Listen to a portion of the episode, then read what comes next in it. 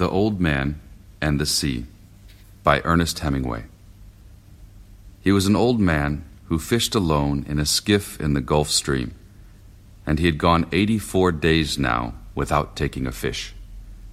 In the first 40 days, a boy had been with him.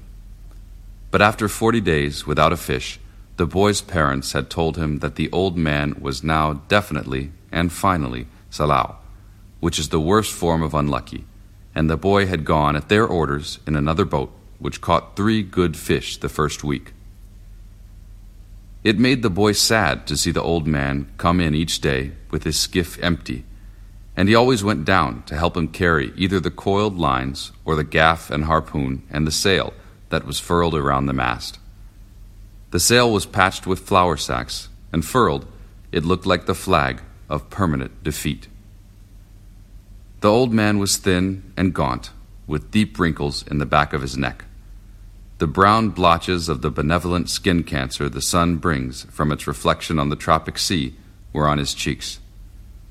The blotches ran well down the sides of his face, and his hands had the deep creased scars from handling heavy fish on the cords.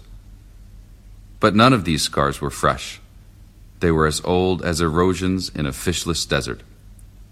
Everything about him was old except his eyes, and they were the same color as the sea, and were cheerful and undefeated.